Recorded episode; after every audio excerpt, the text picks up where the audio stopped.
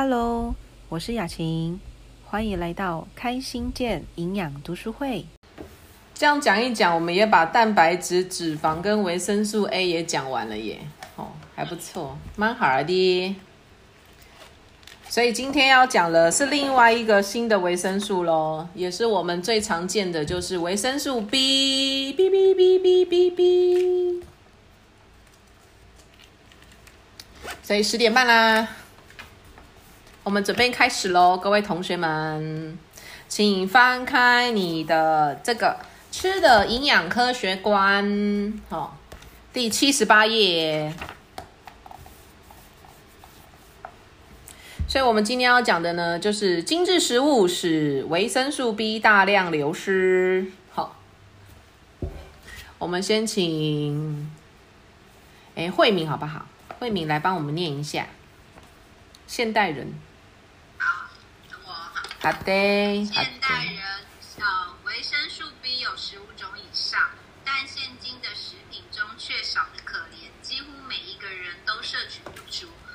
洛门博士说，在从前，连穷人的食物中都含丰富的维生素 B，他们的营养比现在最有钱的人都好。维生素 B 严重缺乏的原因很多。从前人们所吃的面包、麦片等食品都含有维生素 B 谷类所制成，因为没有冰箱及罐头，水果及蔬菜也不多，主要的食物是面包。至于一八六二年发明的精盏谷类的机器，其中大部分的营养就流失了。以前唯一的糖是含丰富的维生素 B 的蜜糖，现在精致的各种甜食和糖果的消耗消耗量增加到惊人的程度，但原有的营养都失去了，而且很容易被破坏，使维生素 B 不足的情形更严重。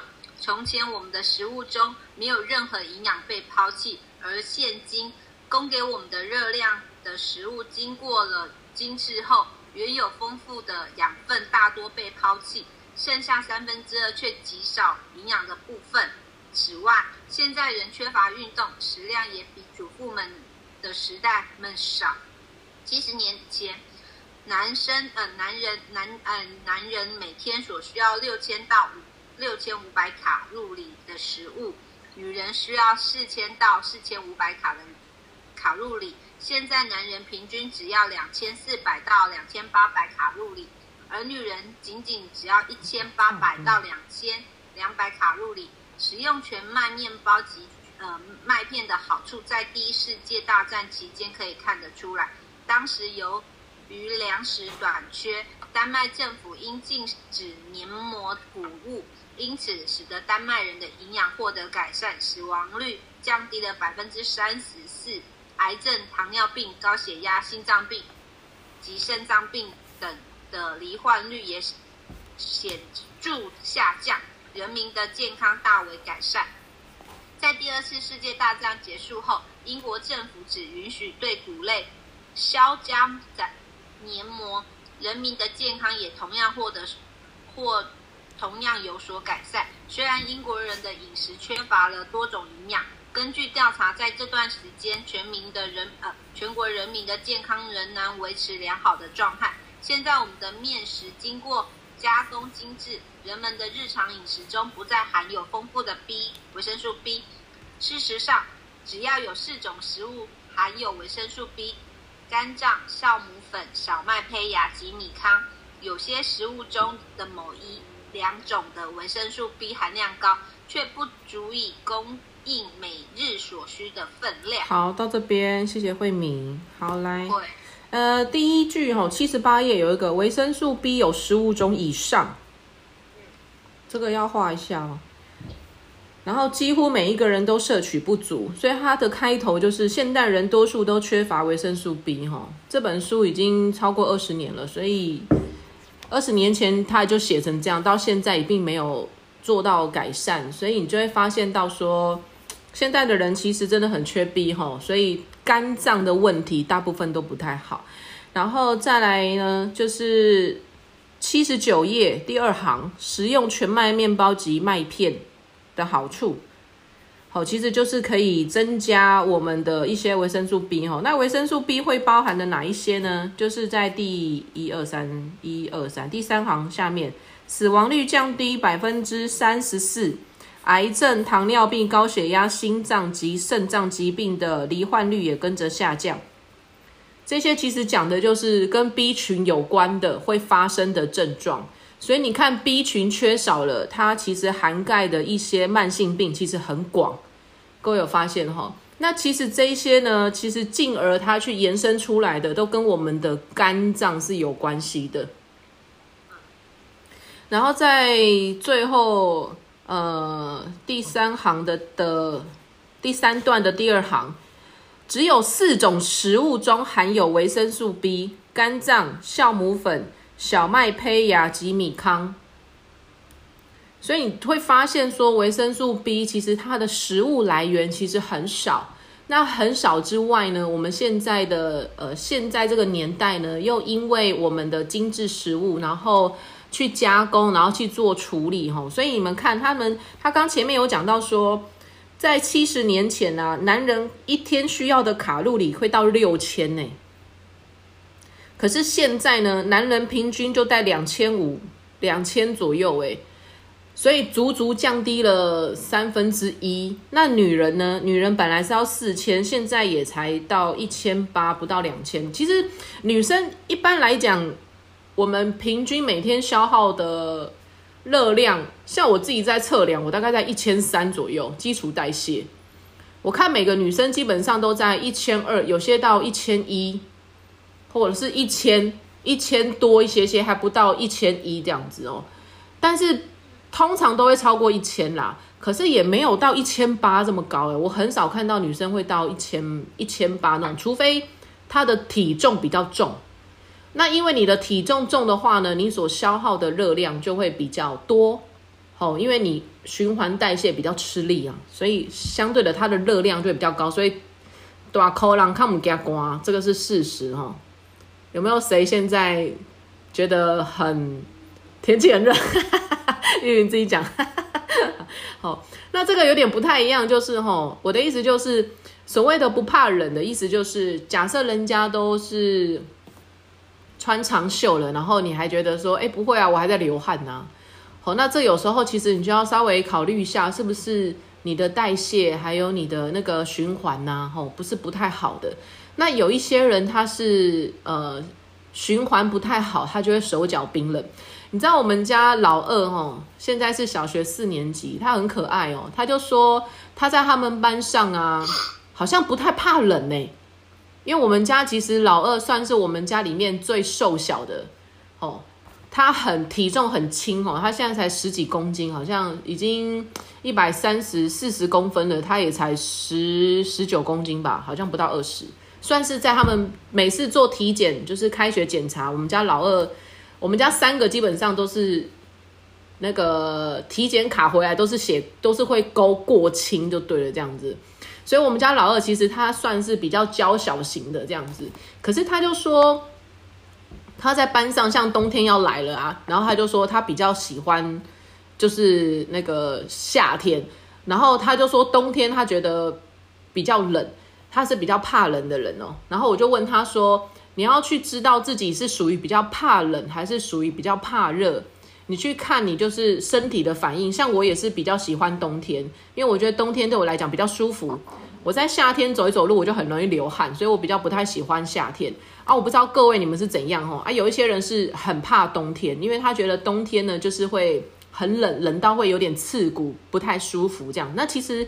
这就像中医讲的，有点像是你的身体是冷的，还是是比较燥热的？这跟每个人的体质它是有一些些相关联的哈。那我讲一下我们家老二小学四年级的那个，他就说，每一次在冬天在在学校上课的时候呢，他手的温度都比同学来的热。然后我就说你怎么知道？他说因为我会拿我的手去握同学的手，然后我就发现连男生的手都比他还要冰冷。我就问他说：“你知道为什么吗？”他说他不知道。他说：“是不是我比较不怕冷？”我就说：“不是，是你的循环代谢很好，就是你身体的血液流动很好。所以各位，你可以先去观察一下你自己哈。如果像现在这样的天气，好，或者是说，诶，你其实身体并不冷。哦，我现在讲的是冬天的情况啦。哦，当然不一定。如果你是循环不好的人的话，你夏天也会发生哦。就是你可以去观察一下自己哈，你是否常常会手脚冰冷？那手脚冰冷的话呢，你就要去注意一下喽。你的循环血液循环可能没有这么的快速，因为正常来讲，如果新陈代谢好的人的话呢，他的手脚是会温暖的。所以像我自己之前也是容易手脚冰冷，虽然身体穿的外套哦是保暖的，可是手脚是冰冷的。所以如果你的循环代谢是正常的。正常来讲的话呢，你冬天呢，除非你穿太少，不然的话，你不太会手脚冰冷。好，所以各位可以去注意一下。然后顺便提醒一下各位，就是冬天现在慢慢变冷了啦，所以你们起床的时候啊，不要这么快的起身，稍微让自己的血液循环好一点。上次好像是凤玲有问到说，就是朋友早上起床的时候会有点头晕嘛，会有点。头晕目眩这样子哈，然后我就是呃，最近我有在看一个韩剧，叫做《机智的医生生活》。哦啊，他其实讲的大部分都是在开刀，就是在看一些特殊的的症状。它里面其实有讲到了另外一个，就是说，不是只有不是只有我们刚起床的时候，你会觉得头晕目眩，有时候你会觉得双脚四肢无力。那它里面就有讲到了一个原因，他说为什么我们早上刚起床的时候呢，我们会有这样的这样的一个身体反应，就是因为我觉得他讲的比我更仔细啦。他就说我们正常在睡觉的时候呢，身体是横的，对不对？所以你的头跟你的脚，好，跟你的身体就是你的心脏，它是平行的，好，它是在同一条线上面。所以这个时候呢，血液循环呢。你会发现，我们的人啊、器官啊，你在睡觉的时候，它会开始慢慢的变比较慢，所以睡觉的呼吸次数比较呃比较深沉一点，跟比较慢一点。如果像我们现在是醒着，我们现在在讲话，在正在生活、日常这样子动来动去的时候，我们的呼吸是比较快一点的。可是如果你在睡觉的时候，所有的器官啊，还有包含你的呼吸呢，哦，它是会慢慢的去沉下来，所以这时候人体会有一种。那个保温的这种功能在，所以我们在睡觉的时候，有时候比较怕冷，就是因为你所有的器官都在休息了，所以你的体温也会跟着慢慢的比较下降一些哈。那他讲的意思就是说，今天呢，我突然本来是平行的，我突然起来了，好，假设这个是我的头部，我突然这样起来了，你的血液啊，头比心脏还要高，所以你的血液打不上去。所以这时候呢，他就会有点头晕目眩，头晕目眩，哦，头晕目眩这样子。好，那如果是脚呢？你的脚如果直接就往下了，哦，它也会没有办法这么快的就直接到你的末梢神经，所以它这时候也会有脚麻或者是手酸。我不知道各位有没有一个经验，就是趴着睡觉的经验，以前应该有吧？你会发现趴着睡觉起来的时候，你的手会麻呢。应该都有这种经验吧，好，所以这个就是我们讲的，就是血液循环不好的地方哈。所以我们现在讲的是吃的营养科学观的第七十九页，然后七十九页的第二行到第四行，它里面就讲到说，呃，为什么用全麦面包跟麦片的好处。它可以降低死亡率百分之三十四，跟癌症、糖尿病、高血压、心脏还有肾脏疾病是有相关的。其实这些跟 B 群就是有相关的，所以我在讲的就是身体的新陈代谢。所以上礼拜有跟大家讲说，新陈代谢就是我们讲的 B、C、钙这三个营养素。那其中一个很重要的营养素就是 B 群，好，原因就在这边这样。所以各位现在冬天起床的时候，记得就是让自己的血液循环，让你的心脏有一点点的时间去打到你的头部跟你的末梢神经，好，所以也可以稍微动一下，或者是扭一扭这样子哈，会对你我们的四肢来讲会比较呃。就是恢复体温跟血液循环会比较快，这样子好，所以我们接下来要继续接着念，就是七十九页的后面那一段哈。元龙肠内的细菌能合成维生素 B。哎，等下，等下，元龙，等一下哦。我顺便再讲一下哈，为什么 B 群这么臭呢？因为它其实上面有讲到说哈，只有四种食物含有维生素 B：肝脏、酵母粉、小麦胚芽跟米糠。其实大部分的吃的维他命 B 都是来自于酵母。那酵母其实它需要发酵，所以你会发现为什么维生素 B 我们吃下去会有一种怪味道。然后有时候你上厕所出来的时候呢，它也会有一种尿味，就是阿莫尼亚那种味道比较重一点。因为大部分呢酵母它含有维生素 B 的营养成分是最高的，通常是很高的啦。然后再来就是小麦胚芽，所以建建议大家吼，如果你要吃一些面包、吃一些吐司，你尽量选择全麦或者是谷类。然后再来米糠，也类似我们讲的就是糙米，所以有一些什么黑。黑糙米啦、糙米啦，那种就是五谷杂粮米啊，建议大家可以多吃，因为这些里面它就是含有丰富的维生素 B。那肝脏的部分我比较不太建议，因为肝脏的部分跟我们上一次讲的就是那个器官，所以各位有没有喝过一种汤叫做下水汤？好，它是用三种不同的器官去煮出来的汤吼，那就是偶尔喝可以啦，你可以尝一下哈。可是像一般的器官，人家不太建议吃，就是因为。好，它通常就是拿来做排毒的的的功能，这样子吼。好，那袁龙麻烦。肠中有益细菌所合成的维生素 B 可能是最重要的来源，但数量无法估算。饮食缺乏维生素 B 的人之中，有些人的血液及尿液中含有维生素 B，证明肠中的细菌可以大量制造维某些维生素 B。这当这些细菌被破坏时，血液及尿液中的维生素 B 也随之消失。但是也有些饮食中缺乏维生素 B 的人，他在他的血液及尿液中有只有少数甚至没有维生素 B。原因尚待研究。乳糖对这些细菌的生长最有利，但还需要适量的。脂肪，因此不要不不吃牛奶或脂肪是很危险的。如果服用硫胺等药剂及抗生素，如链菌素及金，这是什么？菌素将无完全破坏这些有益细菌，除非在。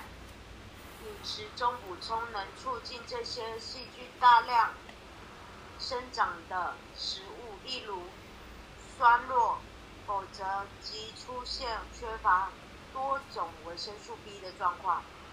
这种美国人认为是新兴食品的弱酸弱，几世纪以来，从土耳其到北欧、冰岛及中国，都有一项由宾州大学及哥伦比。亚大学医学院的辛尼卡博士所做的研究指出，长期食用酸酪可使粪便中仅存这些有益的细菌。人体中有所有的细胞对维生素 B 的需求都是一样。例如，将一只营养良好的动物宰杀之后，分别研究它体内各个器官组织。会发现维生素 B 平均分散在组织内，相对的，营养不良的动物体内所有的组织都同样营养不良。通常，组织对其他各种生物的需要量并不相同。罗杰威廉博士指出，所有的细菌对维生素 B 的需要量完全相同。在发现异状之前。健康可以可能已经严重受损，但并不会危，并不是危言耸听。缺乏维生素 A 时，只是一种器官出现症状，例如眼睛缺眼睛而缺乏维生素 B 时，会使整个身体退化，甚至一病不起。成年人很少出现这种情况，但是在青少年的身上却屡见不鲜。威廉博士也指出，必须等到维生素 B 极度缺乏时，某些细胞才会出现明显的损坏现象。例如，当一个人健康情况欠佳时，可能会减少运动，增加睡眠与休息的时间，身体多数的细胞活动量也减少，对维生素 B 的需要量也相对的减少，只是一刻都不能停止跳动的心脏持续工作者，因此维生素 B 严重缺乏时，所有的细胞都同样受损。首先出现异状的一定是心脏。好哦，谢谢袁荣，到这边就好了。好，来七十九页的第一行，肠中有益的细菌所合成的维生素 B，可能就是最重要的身体来源。那维生素 B，各位可以写一下哈，它是水溶性，就是它是水就能够吸收的，所以相对的，只要有水呢。它也会被带走，所以呢，它第二行有写说，哈，血液及尿液中含有维生素 B，这都是我们维生素 B 是水溶性的。那有时候我们在吃维生素 B 的时候啊，你会发现上厕所的时候尿液会比较黄，哦，那代表着你的身体呢已经经吸收了维生素 B。然后呢，经过身体的器官去做处理之后呢，才会到我们的那个那个膀胱，然后流出来才会是黄色的。好，那代表着其实你身体在吃这个的时候，它是有吸收维生素 B 的。可是相对的呢，就是通常吃完维生素 B 上的第一第一次的厕所会比较黄，后面再呢就除非你有补充，不然的话呢就会越来越恢复正常的那种颜色这样子哈。所以他要讲到，就是你有没有发现，肠中有益的细菌，这个的意思就是呢，你的小肠好不好，跟你的维生素 B 的吸收有关。七十九页的倒数第四行，所以小肠要健康，因为小肠是负责做吸收的，小肠是负责做吸收的。那小肠负责吸收的就是我们讲的维生素啦、矿物质啦，好，还有一些其他的营养成分在里面。那纤维是不被吸收的，所以纤维呢，它有点类似像是在肠子里面铺一层草皮，然后去吸收一些好的或者是不好的，大部分会帮忙处理不好的啦。然后纤维呢，它可以吸水溶性，也可以吸脂溶性。所以它会慢慢的挤压、挤压、挤压，然后挤到了我们的大肠，就变成粪便，然后把它排掉。所以你的小肠如果很多坏菌，就是一台公车里面坏人比较多，那好人就不好生存。所以呢，你我们的肠子呢，其实很长诶，我们的肠子我印象中有九公尺。小肠的部分哦，所以你要让你的肠子能够干净呢，其实这个是需要长时间累积的哦。所以你每天吃的食物呢，它都会影响到你身体的一些部分哦。所以在八十页，好，我们现在在导读《吃的营养科学观》第八十页第二行吧，应该算第二行。如果服用一些就是硫胺类的药剂及抗生素，其实你只要吃药啊。它就一定会破坏我们身体的好的细菌，就是有益菌。有益菌就有点类似我们之前在广告上面，或者是我们听过什么比菲德氏菌啊，什什么热氏杆菌，就类似这种东西就对了啦。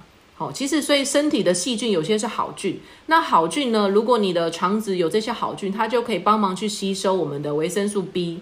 可是你会发现哈，为什么现在的人大部分都缺乏维生素 B，就是因为第一个。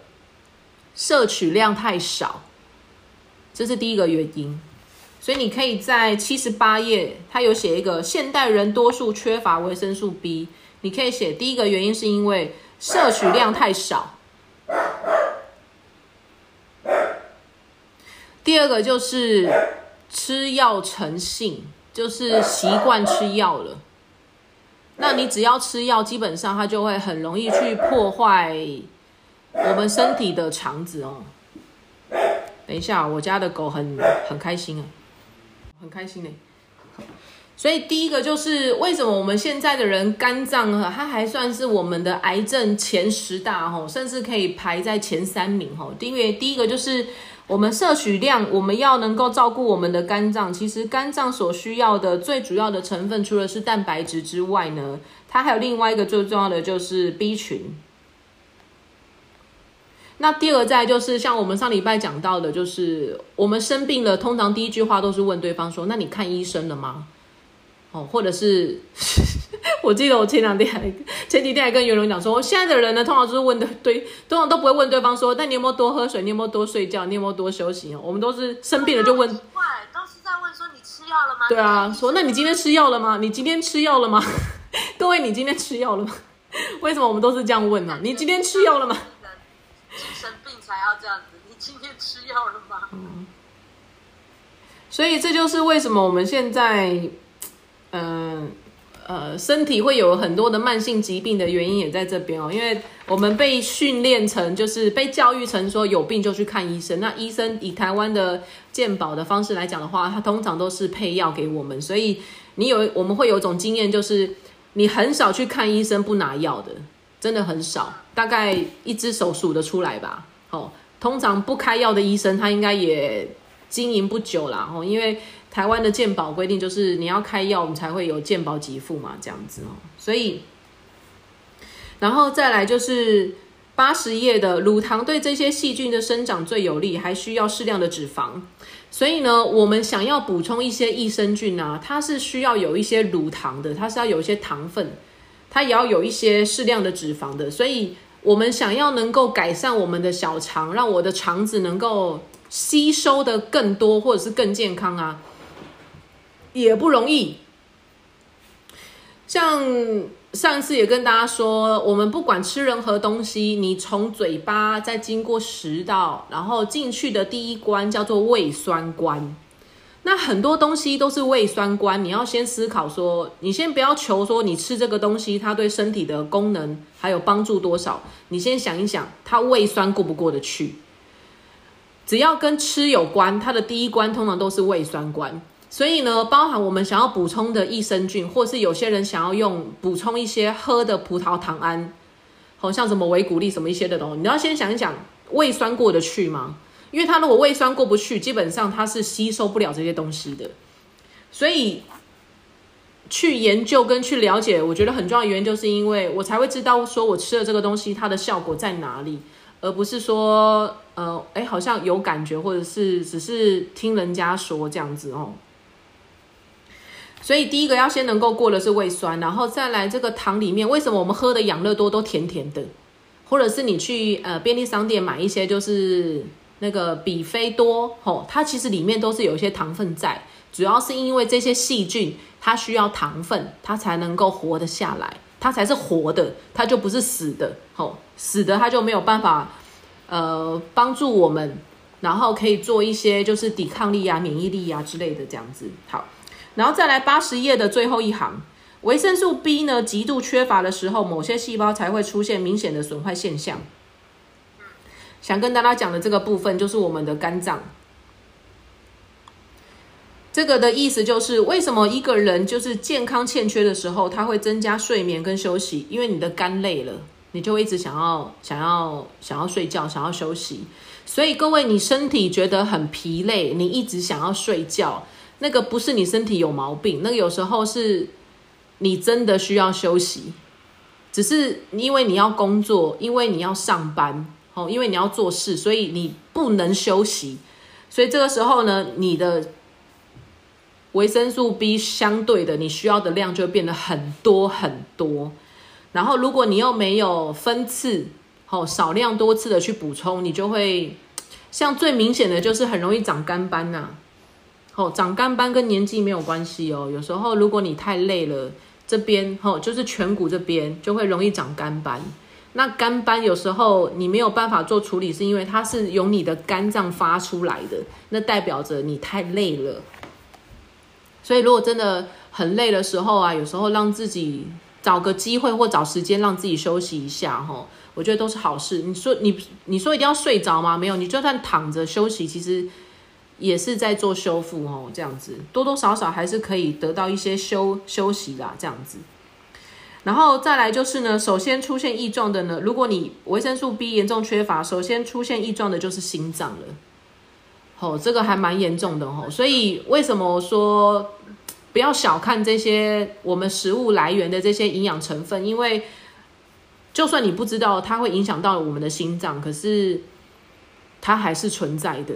哦，所以我们去学的这个原因，就是因为可以让自己知道说，我现在身体有什么样的状况，我要怎么样去补充。哦，心脏是我们所有人体生命最重要的第一个器官，所以包含我们成为受精卵的那一刻起，先发育的也是心脏，所以心脏很重要。这样子，好，那我讲到的就是维生素 B 缺乏的时候，细胞会出现某种损坏现象，这就是肝脏，因为肝脏没有神经。肝脏没有神经，好，所以呢，你的肝脏通常呢，它是不太会痛的。那肝脏没有神经，它不太会痛的时候，所以当你发现了你有肝癌，或者是你身边的人有肝癌的时候，你大部分听到的都是蛮严重的末期了，就是对，所以我通常听到人家得肝癌后，就是心里就会有一个底了，就是它不是大好就是大坏。就是如果他可以全面的改善他所有的饮食习惯，跟他的生活作息，还有调整他自己的工作压力，那他的肝就会越来越好。可是如果他今天没有办法的话，嗯，顺便讲一件事情哦，就是其实昨天我陪我妈去看那个肝脏科，然后我们在看肝脏科之前，因为各位应该有听过，我妈其实大概在这应该算。一个好消息也算一个坏消息啊！你们想要先听好消息，还是想先听坏消息？好，为什么我讲这个话？就是因为好消息哦。嗯，有一个，我我先讲另外一个另外一个笑话哈。有一个年轻人呢，到了四十岁呢，他也是穷困潦倒，然后他就去算命，他就问那个算命先生说呢：“算命先生，请问呢，我这样穷困潦倒啊，我还要到什么时候我才会让自己大富大贵？”上面先生都跟他讲说：“哈，嗯，我帮你稍微算了一下，哈，有一个好消息跟一个坏消息，你想要听哪一个？”那个少年就说呢：“四四十岁的少年说，我先听坏消息好了。”他就说呢：“从现在开始，四十岁你会一直穷困潦倒到你的老老年生活这样。”然后那个四十岁的男人就这样：“哈，真的很很不好哎。那好消息是什么？”上面先生告诉他。好消息就是，四十一岁开始你就会习惯了，所以，所以他也不会有其他太大的变化。好，那我讲一下哈，我妈那时候她去看的时候，是因为我妈大概在应该快要十三年了吧。我妈大概在十三年五十出头岁的时候，她有一个淋巴癌长在脑部。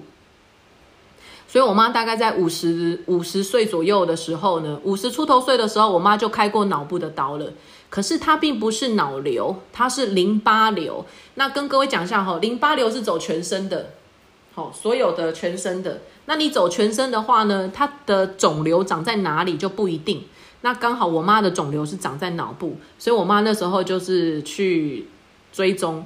然后这十多年以来呢。就是我妈都有去看那个脑瘤的林医师，结果呢，我爸在前两天他就带着我妈去看林医师的时候呢，那个林医师就告诉我爸说，那个妈妈她的淋巴瘤基本上已经就是康愈了，就是已经稳定了，恢复了，基本上已经过去了。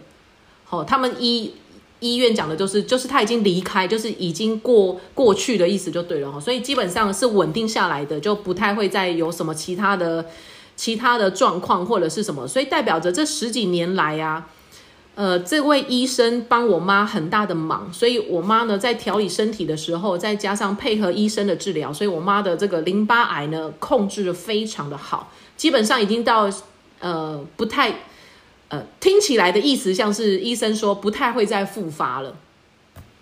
可是另外一个坏消息就是呢，他说妈妈看起来有肝癌，因为他帮我妈做抽血检查的时候，他说癌指数很高，但是呢又不是淋巴癌造成的，然后也不是什么其他器官的癌症的一些问题在，所以他就说有可能有肝癌。所以我昨天其实就陪了我爸妈去医院，然后我就问了那个医生说：“那如果我妈她确定肝癌的话，要怎么样处理？”然后医生就告诉我说：“告诉我和我爸说，我们比较建议的是开刀。他说淋巴癌跟一些乳癌啦、肺癌啊处理方式不太一样。通常呢，我妈在前面十几年处理的方式叫做化学治疗。那化学治疗的意思就是呢，它比较偏向的就是，比如说化疗、标靶、打针、吃药，好，就是这种，这种叫做化化学治疗。那一般的另外一种，他说肝癌的治疗方式呢，就跟我们其他的癌症有点不太一样。他说比较偏向的就是像开刀处理，所以比较偏向的就是侵入性的那种。他说，因为这种如果你没有开刀把它割除的话呢，它的复发跟扩散比较容易。那你如果只是单吃靠化疗、靠吃药，你变成的只是控制，可是控制呢，就不是我们能够控制的了。所以他就讲到说，肝癌其实有时候要处理呢，它比较偏向的就是这种物理，就是就是开刀的方式去做处理，这种比较会根除。好，那还有那时候我就跟我爸讲，因为我爸有点担心我妈的年纪跟身体状况，所以我爸本来不太不太不太希望我妈开刀，我就跟我爸说，肝脏是没有神经的，而且肝脏呢。呃，基本上如果你没有把那个肿瘤割除的话呢，它确实很容易复发，而且本来是一小部分，它变成全部。然后我又跟我爸讲了另外一个，我说我们的肝脏哈，顺便跟大家讲一下，我们的肝脏呢，它是可以再生的。所以呢，有些人他会做捐肝的动作或干嘛的，其实我们的肝脏有二分之一，你的命就可以活下来了，就是可以用。那对，那肝呢，通常它会有个过程。就是我们讲的，就是你看，我们讲一个维生素 B 吼，它会牵扯到我们的器官，大部分就是肝脏。那肝脏呢，通常会有一个过程的现象，就是第一个就是脂肪肝。所以各位真的不要让自己的脂肪率太高，体脂率太高。好，因为你的体脂率如果太高的话呢，很容易会在你的器官囤积这些脂肪。那第一个就是会先产生脂肪肝，脂肪肝接下来会有肝炎。你的肝指数会开始慢慢的往上，所以如果你的肝指数是往上的，代表你的肝脏有点发炎喽。好，所以它是有点肝炎的。那肝炎接下来呢，它的下一个步骤就会变成肝纤维。好，就是有点空洞了。各位有吃过蔬菜吧？就是空洞，纤维就是有点像网网状型这样子空洞的。那等到肝纤维的下一个步骤呢，它就变成肝硬化。就是已经变成快要坏死了这样子，肝硬化，然后接下来肝硬化再往下呢，就会变成肝癌。所以其实呃，器官它在恶化的过程当中都是有一个阶段的，只是你有没有去注意到它？那可不可以逆？以医学的角度，你要等捐肝，就是或者是开刀把它做去除，或是做治疗。医学的角度是不可逆的。可是我们学的营养呢角度是，你如果透过你平常生活的饮食控制的话，你可以得到改善。那改善到什么样的程度，也是看你自己。但是呢，它是会有好转的可能性在的。所以你是怎么样这么多年的累积形成的，你就可以，也是需要花很多年的时间累积，再慢慢的把它转回，变得就是用代谢的方式把它变好，尤其是肝脏哈。所以。我们不要拖到最后的那一期的时候，你才发现到，哎，原来我有末期的肝癌这样。那我妈目前的状况，其实她只是，我就问医生说，我妈在第几期？医生说他们不是用一二三四来讲，他们是用 A B C D。所以他说我妈是在 B，好是在二期，那也算是算比较前期啦。只是医生说问第几期没有太大的。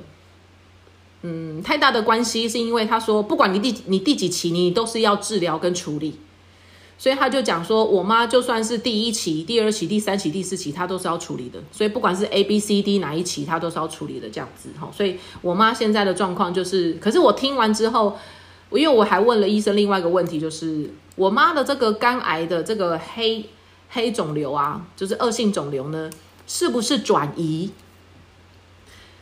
呃，我很担心，就是癌症，它呃，顺便跟大家讲一下哈，癌症通常观察期是五年，就是五年，如果它没有复发，或者是它控制的很好，那基本上呢，接下来的六七八九十呢，你我们可以比较安心一点，因为癌症不可怕，癌症可怕的是治疗跟复发，还有转移。所以我很担心我妈是转移。然后我就问了医生说：“那她这个是转移吗？”医生说不是，这个是她原发性的癌症。所以呢，就是每一个器官它在弱化的时候，就有可能会发生一些现象，这样子哈。所以我现在就是在等下次的时候，就是妈妈去做检查的时候，再跟医生做配合做治疗。所以我今天跟大家讲的这个营养的部分，并不是要大家不去看医生，也不是要大家都不去做治疗。我的意思不是这样，我的意思是，除了医生给我们的建议之外，我们可不可以做其他的事情，帮自己做一些？呃，调整身体的部分，因为昨天我就跟我爸讲说，如果这十几年来我没有让那个我妈喝就是优质蛋白素，我觉得我妈应该撑不久。好，因为我妈其实她已经坐轮椅大概坐八年了，她其实在之前她那时候呃脑部长长肿瘤的时候，她其实有因为肿瘤塞住了血管，所以她是肿瘤造成的脑中风，所以我妈她才会坐轮椅。那如果在这一些年来，我妈是重重重左边嘛，左边就是控制右半边，所以我妈是右手跟右脚是没有力气的，是不能动的。所以我就想说，如果我妈她是长时间坐轮椅，然后她又是右半边都不能动，照理来讲，其实身体状况其实不是很好。那你说这样的身体状况，他能够撑几年？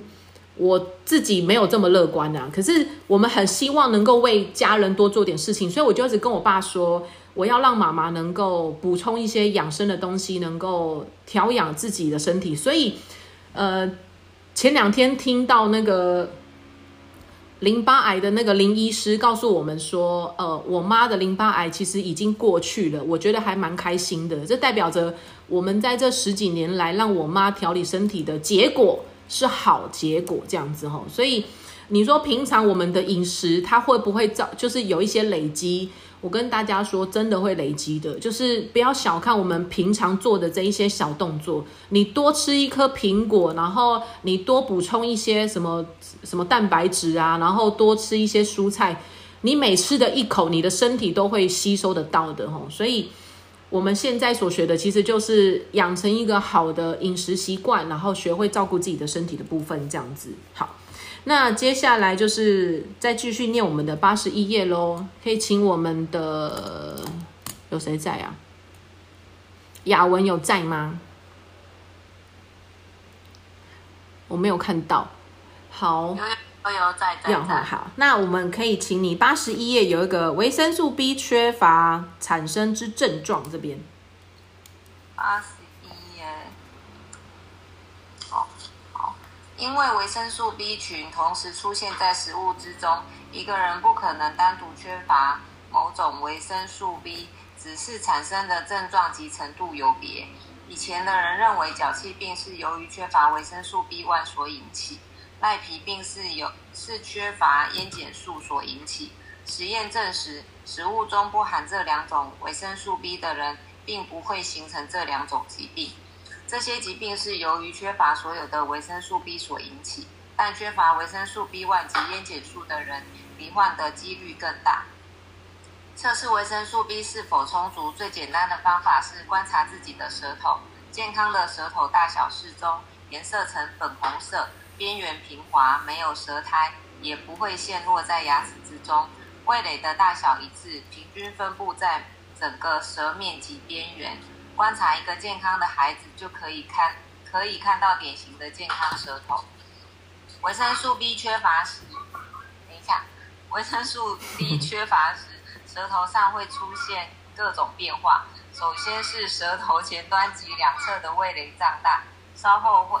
稍后会变小，甚至消失，使舌尖及两侧变得光滑。同时，后面的味蕾不断变大。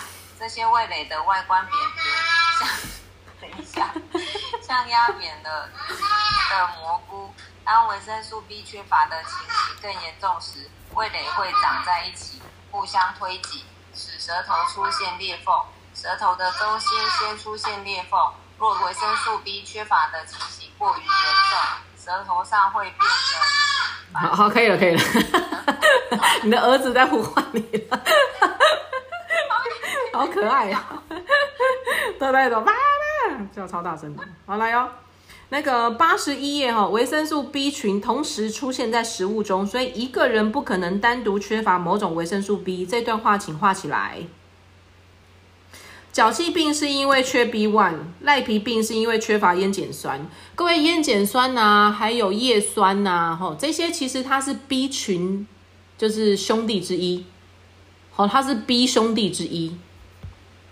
只是我们通常不太会去，呃呃，因为通常孕妇来讲的话呢，比较需要摄取的就是叶酸。因为担心是孩子在受精卵要整个细胞分裂的过程当中呢，他的细胞分裂不正常，所以通常会补血，就是吃叶酸的这个部分这样子。其实叶酸也是 B 群兄弟之一，好。然后再来呢，就是第二段测试维生素 B 是否充足呢？最简单的方法是观察自己的舌头，所以各位可以加自己可以看一下自己的舌头啊。你先看你的那个周围。有没有齿痕？哦，你们要拿那个镜子自己去看啊！啊，我我稍微讲解一下哈。第一个就是你先去观察你的舌头那个边缘有没有齿痕。那它所谓的齿痕就是呢，你的舌头它有点肿，有点肿大，所以才会有齿痕。然后第二个再就是呢，你的舌舌头中间会不会有那个裂痕，像闪电一样？我给我我跟各位讲哦，你去看那个上夜班的人、熬夜的人呐，基本上齿痕呐又深又多条，真的那个闪电呐很很夸张。对，然后第三个就是你去看你的舌苔有没有颜色，黄黄的还是白白的舌苔。那有些人很可爱，他说我就用刷牙把它刷掉。好，舌苔的那个白色啊、黄色的沉淀物是刷不掉的，因为那个是从你身体体内发出来的，那个有时候是刷不掉的。好，所以可以稍微就是看一下自己的舌头哦，反正你就照镜子嘛，刷牙的时候就哎这样子就可以了哈，就大概可以稍微看了一下这样。然后如果有出现裂缝，有没有舌头的中心出现裂缝呢？就代表着吼，八十二页舌头中心出现裂缝呢，代表你缺 B 很严重哦。通常啊，舌裂很严重的人啊，肝脏都有点问题，就是会有一些，如果去做抽血检查啦，他可能就会有一些，比如说三酸甘油脂的问题啦、胆固醇的问题啦、脂肪肝的问题啦，或者是肝指数的问题啦。吼，通常你去做抽血检查的时候，会有一些这些状况。哎，我顺便鼓励一下大家吼，你可以，我们通常洗牙是半年一次嘛，对不对？我建议大家吼，做身体健康检查那种抽血一般的那种指数检查，一年可以去做一次。跟子宫颈膜片检查一样，一年可以去做一次哦。主要原因是因为你可以对自己的身体健康了解比较好。我为什么会这样讲？是因为我昨天陪我爸妈去看医生的时候，我觉得很庆幸，是因为我妈是在 B 期，然后就发现的。所以昨天那个肝脏科的医生都跟我说，就跟我们说，呃，妈妈是在 B 期。然后我就问我爸说。你以前知道妈妈的身体状况就是肝脏有问题吗？因为我妈其实没有任何身体的反应，好，然后他的平常的生活表现也都一样，都没有不同，没有不好，也没有好，就都一样，一般般这样子，所以我们完全看不出来他的肝脏哪里不对劲。然后是呃，我们定期这十几年来定期带我妈去医院做定期的检查跟抽血。是那个医生看了抽血报告，才跟我们讲说，我帮你们转到肝脏科，你们去做确认，这样子。所以我觉得昨天我就跟我爸说，我觉得很庆幸的就是妈妈很妈妈很幸运，是因为她这么多年来，她有定期的去做检查跟追踪，所以她才可以算是早一些发现她肝脏有点问题。所以我也鼓励大家，就是我们现在都已经成年在工作了，不管你现在是几岁。好，我觉得我们应该要了解自己的身体，所以我鼓励大家，就是至少一年去做一次抽血检查。那你问我说哪里有抽血检查？其实我记得慧明讲过，好像区公所可以吧？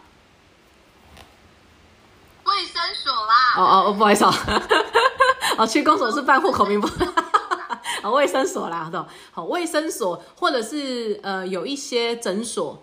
或者是像是我记得那个郑之老师他们旁边那个好像是骨科吧，好像也有做抽血检查，对不对？然后啊，抽血检查的费用有时候不不太一样吼，好像卫生所是多少钱？我记得好像是五十块，是不是？五十块。对啊，吼，所以还蛮便宜的。那有时候你可以问他一下，说我的抽血检查有哪些项目？那我想跟大家讲，就是基本要有几个项目，就是胆固醇，好，然后什么那个，就是脂肪肝，对啊。肾脏啦、肝脏啦、血液啦，哦，你有没有贫血啦、血小板啦、白血球啦、红血球啦这些？然后还有你的胆固醇，还有你的三酸甘油脂这些基本的。好，所以你不是抽完血就走了吼，你要稍微了解一下你的这个血，它会检验出哪些数字报告。好，不然的话你看不出来，也没有太大的太大的意义吼。所以呢，建议大家就是一年呢可以做一次那个抽血检查。那我听到最便宜的就是那个卫生所五十块，那还有再稍微高端一点的，就是那种健检中心，就是健检所，现在都会有啦，只是平常我们没有去注意哦，因为它的招牌有时候都不会很大。那健检所我有时候问过了，他是说大概七百到八百，可是就比较完整，它就会包含尿液或者是包含血液。好，如果有一些再更精准一点，还会要你做粪便这样子哦，啊，粪便就比较少了啦。然后甚至有些人去医院诊所，像我之前可能去看过皮肤科，或是有些人要考机车、汽车驾照，他们就会去诊所。那诊所也会帮忙做抽血检查，那个可能就是健保的那种有帮忙补助，可能就是三百块。好，所以我鼓励大家就是可以去固定让自己找一个还不错的健检中心或者是诊所，好去做一下那个血液的检查。好，就是可以让自己。了解一下自己的身体，也可以观察一下自己每年身体的变化，这样子，我觉得这是一个好习惯，所以跟大家稍微提醒一下，这样好。所以呢，我们今天就你先念到的是八十二页的这个第一第一行的部分，接下来要问各位有没有什么问题呀？今天有稍微讲到了一下肝脏吼，因为其实 B 群啊，它牵涉到的我们的器官最明显的就是肝脏。顺便讲一下吼，各位知道肝脏需要的营养成分是哪一些吗？我们刚刚有讲到是 B 群嘛，对不对？对，蛋白质，卵磷脂。对。因为我曾经有也是陪伴过一个朋友，哈，他就是被医生诊断出来说他又是肝纤维，然后再去检查说，哎，他又是肝硬化，然后所以面跟大家讲一下，哈，肝指数正常应该是五十到八十左右，就是肝指数，好，检查出来的数字大概在五十到八十。那我遇到的那个朋友呢，一个妈妈，她的肝指数那时候是到一千四，这是我有史以来听过最高的哦。所以那时候医生很担心他会有猛暴性肝炎。哎，讲到这个我顺便问一下各位哦，这个例子我有一段时间没有提了，我刚好可以趁这个机会跟大家分享一下哦。我记得没错的话啦，我稍微写一下。那个妈妈呢，很有趣的，那个妈妈很有趣的，就是哈。我顺便跟大家提醒一下哈，我再次强调，看医生你真的要货比三家哈，因为我前两天其实也听了一个广播，就是各位不知道认不认识一个艺人叫做星星王子。那星星王子他是可以帮艺人或者是帮所有很多政商名流啦，他可以算出这个人的的运势跟流年的，所以呢，他其实在二零零。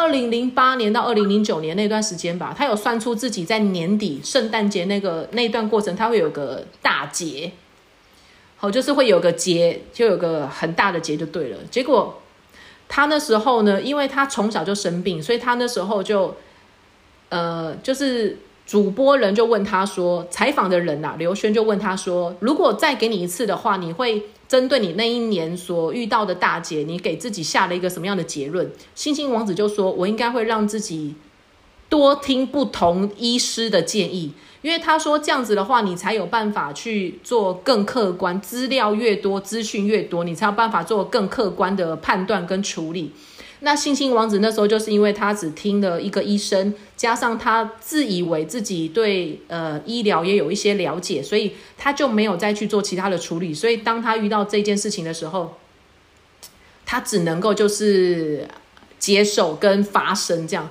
那星星王子他发生的事情就是好像动脉，我我有点忘记那个专有名词了。反正最后的结果就是他的左脚是被截肢的。哦，所以他其实是身体是有一些残缺的部分，这样子哈。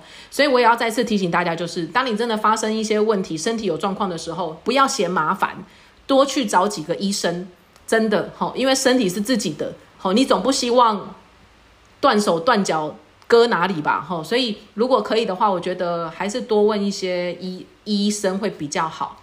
那我举一下我那时候遇到的那个妈妈那个例子，就是。他原本他原本都在 A 医院 A 哦，写用红色的可能看不太清楚。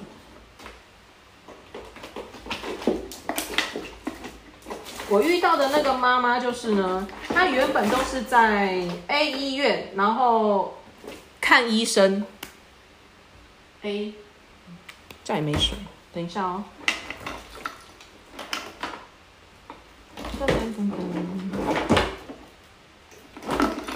好了，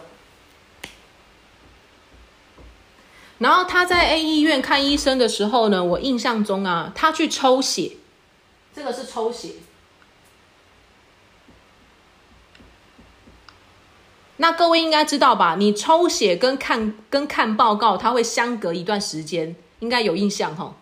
差不多一两个礼拜。对，可是呢，我不知道为什么这个妈妈啊，她抽血跟看告跟看报告都隔一个月。在 A 医院，也太久了吧？他是抽什么东西啊？他是抽那个肝指数。他需要检验那么长的时间吗？就 A 医院的作业的那个流程呢？好，所以呢，他是假设他九，他在九月七号，九月七号他去做抽血。我这样写我不太清楚。然后呢，他看报告是在九月二十一，然后他在 B 医院呢，因为他隔太久了，他要隔三个礼拜，所以我那时候都跟那个妈妈讲说，我说你再去找第二间呐，我说你不要等第一间，第一间真的太久了，我说你快点去找第二间。结果呢，他在第二间的时候呢，他是在九月十一，他去抽血。九月十八看报告，然后各位你知道吗？他在 A 医院的时候啊，他去看报告的那一天呢，没有，他在 B 医院，B 医院，好，B 医院是在九月十八看报告，他那时候的肝指数呢八百，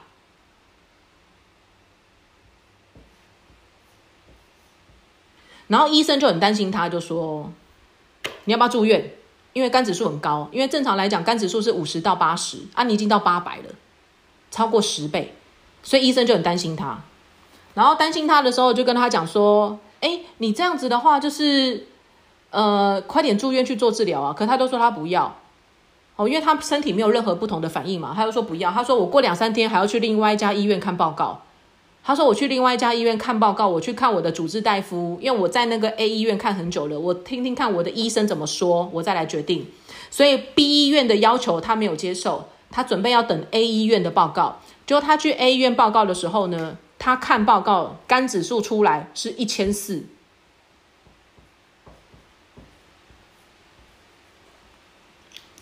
，A 医院强制他当下马上办理住院。”然后那个妈妈就很担心的打电话给我，跟我说：“哎呀，秦老师，我肝指数有一千四哎，怎么办？我是不是快死掉了？医生说我会有猛暴性肝炎呢。我想问一下各位哈，你觉得他的肝有没有变好？有啊，从一千四到八百啊，有啊，降了降了六百。对啊。”对，所以我们那时候在看的是什么，你知道吗？我就说你不是看最后看报告的那个日期啊，你要看抽血的那一天呐。我说你在 A 医院是九月七号抽血，实际上九月七号抽血出来的肝指数是一千四哎。那你在 B 医院呢？你是九月十一去抽血，那九月十一抽血出来是八百哎。我说你就变好啊，我说你在担心什么？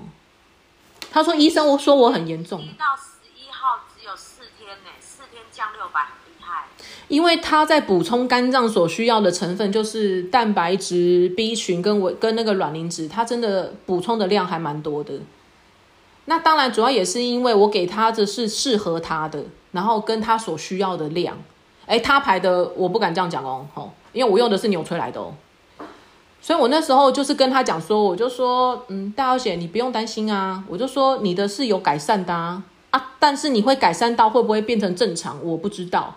因为你的身体状况呢，它会恢复到什么样的程度，我不晓得。因为这一位妈妈呢，她是有 B 肝的，然后呢，不是只有她呢，就是她跟她的爸爸，再加上她的那个公公，就是那个两个长辈，也都是因为肝癌过世的。所以那个时候，就是她也很担心，她是第三个肝癌要过世的人。然后最后呢，我们就陪着他嘛，然后就是。身体的健康恢复之后呢，他的肝指数啊，后来降到一百一。然后我有一次听到他在说的时候，所以他后来就养成了就是照顾自己身体的这种习惯，饮食调整的习惯。他后来好像肝指数就是有恢复到变成六十五。所以我才会跟大家分享的，就是，嗯，你的身体是怎么样来的？其实你只要给对方法，给对东西，再加上一些时间，其实你的身体就是最好的医生，它是会有治愈的能力的。只是你要给对东西啦。所以这也是为什么我们要去了解，就是营养的部分，除了。呃，到医院去做检查，然后去配合医生的一些建议跟治疗之外，其实我们还可以多做一些事情，就是你从日常生活当中饮食习惯去做调整，这是我想要跟大家讲的。那医生也是有他自己的专业在，他们也是非常非常的辛苦哦。所以我觉得他本来就是两个不同行业跟不同专业领域的东西，所以不能够混为一谈。那我并不是要大家去不看医生干嘛没有就像我过两天也要去打疫苗啊！各位，你们有没有人是明天打疫苗的？没有，你们没有登记，还是你们都打过了？还没打。哦，你打第一季，玉云是打第一季。保卡找不到，你别再讲了。我明天打疫苗。对呀，你们。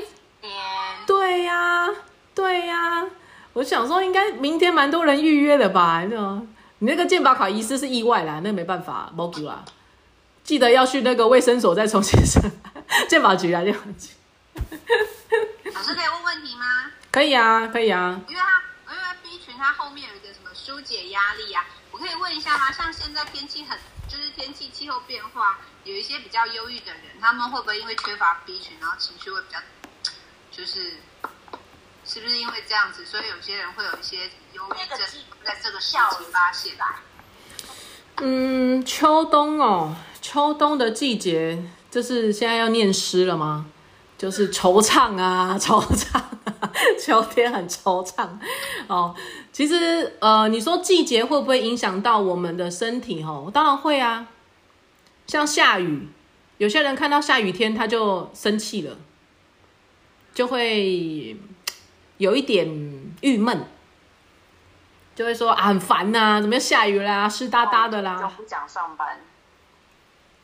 对呀，不想上班。下雨天不想上班那是正常的吧？他会不会是因为身体缺乏营养，然后所造成的一些反应，还是自己本身的情绪影响？我跟你讲哦，营养通常呢，它会发生的不太会是 你说心情哦，心情的影响层面比较多是来自于他的想法，跟他所遇到的环境。那一个人的想法呢？我举个例子来讲吼，就算他都不养生，你有没有遇过有人抽烟抽了五十年，他身体就是健康的？对。那怎么说？我只能说他真的很健康，就是他很快乐，就是他可能心情很好，就是所以我们没有办法人比人的原因，就是因为老天爷就是这样子啊。有人抽烟抽了五十年，他就没事啊，然后还是很健朗啊。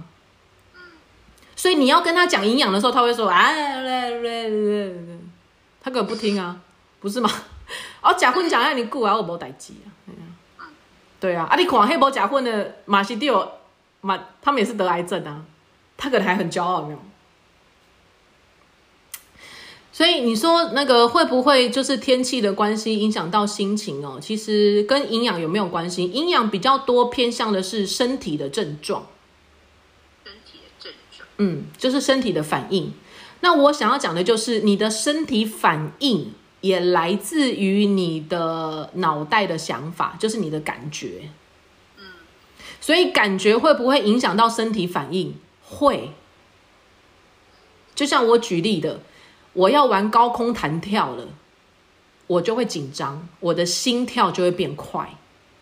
嗯，那心跳变快，它就是生理反应，手脚会发抖，心跳会变快，我会开始紧张，会流汗，这就是我的身体反应。那你只要有身体反应，它就会跟我们的营养是有关的，因为我本来心跳是没有这么快，对。那我心跳突然变快了，你说我需要的营养是不是就要增加？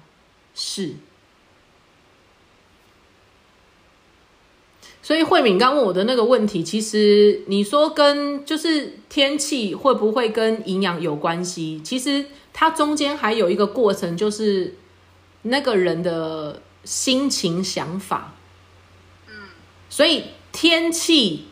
呃让他有这样的心情跟想法，所以让他的身体有这样的反应，它是三个步骤。那你说靠营养，然后去改善他的身体的一些反应跟症状，会不会有帮助？当然会有，因为他的身体反应出来了，我们用营养呢，就会让他的身体比较舒缓一点，比较吸收一点。但我想讲的就是再往前一步。他实际上还是要去调节一下他自己的心情跟想法，因为我给他再多的 B 群，或是我给他再多的钙片，他还是很忧郁，我能怎么办？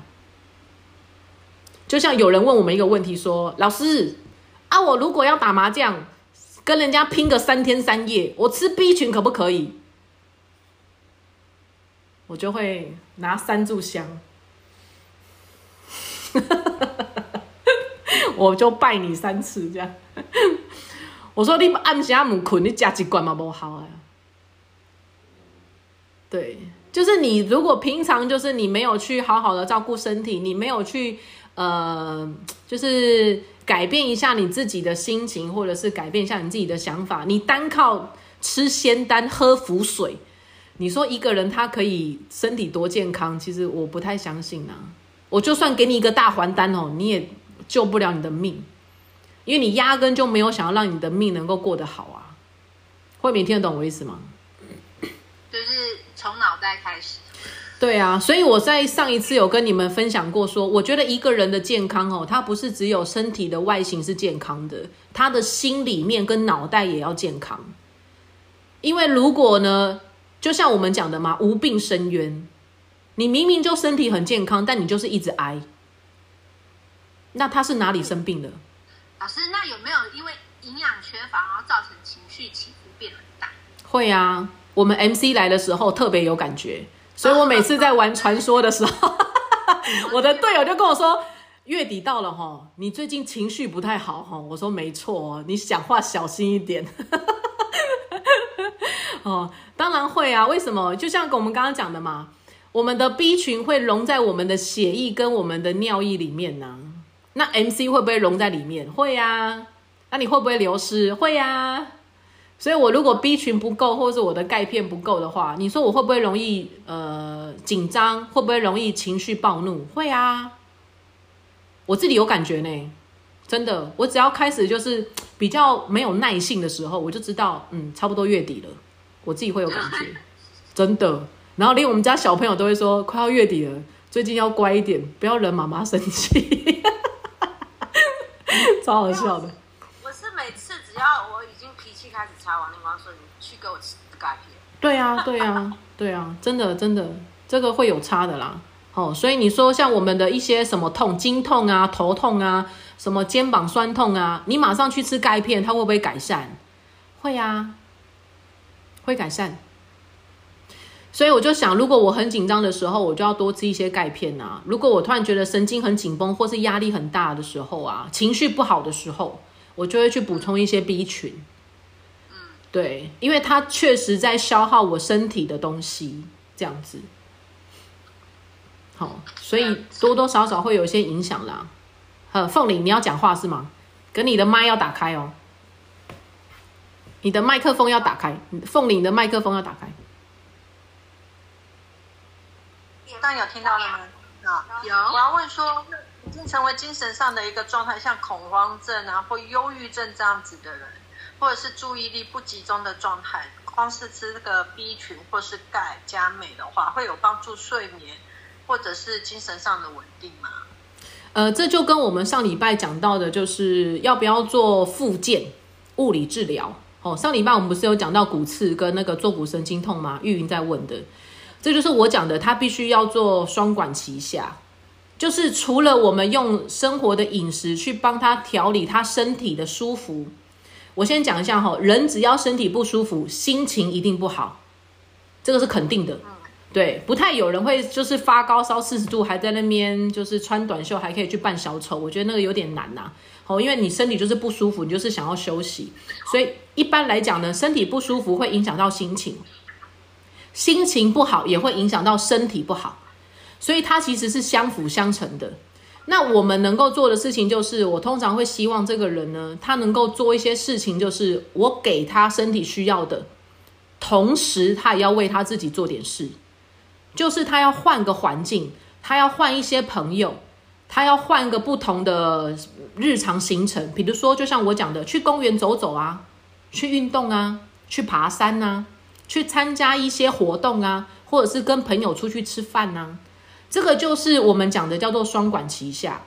如果他只是单靠吃营养食品，然后要让他调整他的身体，就是忧郁啦、注意力不集中啊，或者是就是呃比较容易暴躁啊，我个人认为那个只有拿到一半的分数，因为他实际上他是两件事情。交在一起，他才会有这样的一个结果产生。那我不是只能处理一条路，它是两条路所造成的这个结果，两条路造成的这个结果。所以我现在只给了他一条路走，他自己也要努力做的另外一条。那你如果问我忧郁症会不会好，我会跟你讲说，我认为忧郁症它可以跟我们和平共处。就像我从我从以前就认为说。啊，其实我也会常常讲，就是我们有没有癌细胞？各位，你觉得我们身体有没有癌细胞？有。我们身体有没有？对我们身体有没有忧郁忧郁的因子在？有。我们其实也有，只是为什么我没有像那个人这么的这么的严重？因为我有别的方法，我不是只有像他这样一整天都待在家，然后就想着事情，然后又没有补充营养，然后又不知道自己能干嘛。他两条路都塞住了，那他不出事才怪啊！那我不是只有两条路走啊，我有很多条路啊，我很多条路，所以基本上为什么我不会像他一样发生这样的一个情况，就是因为我有很多条路可以走。所以我的意思就是说，我们并不是要去根除，或者是把它给踢掉，不是。营养学的角度，从头到尾都是我把它纳进来，成为我的一部分，我跟他和平共处，就像是自由基癌细胞一样。我们其实也有过敏的基因，只是它没有发作而已。所以我从来不认为说我们都不会忧郁，不是人本来就是负，本来就是负负向的比较多，人本来就是危机感比较重的一种一种动物。那我们要怎么样能够让自己的心情能够变得更好？就是你要找别的方式。这其实跟我们现在在教就是国小的孩子说，你要有一个培养自己的能力，就是寻找快乐的能力。要有一个方式能够让自己去多一些快乐的因子。那我其实，在前两天的时候，呃，各位如果有在看 YouTube 啊，YouTube 有一个很有名的英文老师叫做阿迪。阿迪呢，他其实是台湾的一个小男生，就是一个男孩的对了。然后他其实经营 YouTube 已经七年了，好，他的呃就是粉丝跟点阅率都是破万的，所以他其实，在台湾来讲，他是蛮有名的一个 YouTuber。好，他是教英文的，台湾英文的这样子。他自己大概在上个月的时候，他就发了一个影片，就是讲他在去年吧，去年还是前年的时候，他得了忧郁症。然后忧郁症的医生呢，就告诉他这个是绝症。可是他看了很多的书，他也听了很多人的建议，他也做了目前台湾可以做心理咨询的所有方式，他都去了。所以他后来的结论也就是。他也许没有办法根治，但他可以跟这个症状和平共处。然后他也因为他自己的自身经验，他对于忧郁症更加的了解了。所以当他有忧郁症的一些倾向跟现象发生的时候，他就有知觉了。他会知道说：“哦，我现在好像有点忧郁喽，我现在好像要去找谁帮忙喽，我现在应该要怎么样做才可以处理这个症状喽？”他已经有这样的一个自我察觉了。所以我一直认为说，就是忧郁症或者是癌症啊，或者是一些过敏啊，或者是一些什么呃荨麻疹啊、异位性皮肤炎啊，就像我很容易长痘痘啊，我也没有想过有一天我是不长痘痘的，没有，我只是想的就是我要怎么样能够跟他和平共处，然后他成为我身体的一部分，因为每个人其实都有，只是你有没有另外一个方法可以跟他。和平相处这样子的意思，对，好，因为我们人不可能不死啦，我们总有一天也是会上天堂嘛，所以我们要去天国嘛，所以我觉得我只是希望我们能够让身体能够让自己稍微舒服一点，能够让自己在生活当中减少自己的困扰，不管是你的心情困扰也好，还是你的身体困扰也好，我们尽量减少这个困扰，那这样子。你自己会轻松，你的家人也会比较轻松。因为我这十几年来陪着我妈去医院，然后看着我爸照顾着我妈，其实我知道家属真的是蛮辛苦的一个工作。对我爸真的昨天带我去台大医院啊，他闭着眼睛都会走路嘞。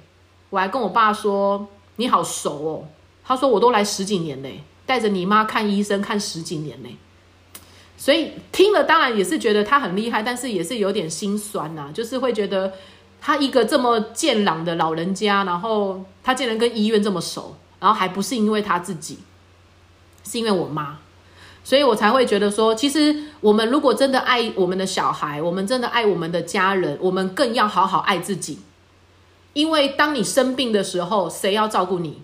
就是我的家人啊，我的小孩啊。所以我才会认为说，为什么我们要让自己心情好，要让自己身体健康？其实有时候也是爱家人的一种表现。如果真的爱家人的话，不是嘴巴上说说，是你的身体真的要去做这件事。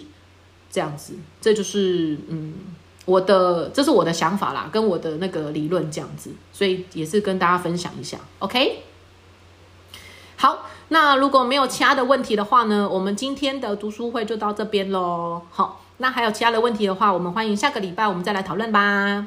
好了，准备吃午餐。谢谢雅金老师。喂，各位拜拜。拜拜。谢谢。希望今天的内容让正在收听的你可以获得更多的健康知识。如果你喜欢这类的生活健康资讯，欢迎按下订阅。点赞与分享，雅琴的开心健生活营养，我们下次见喽，拜拜。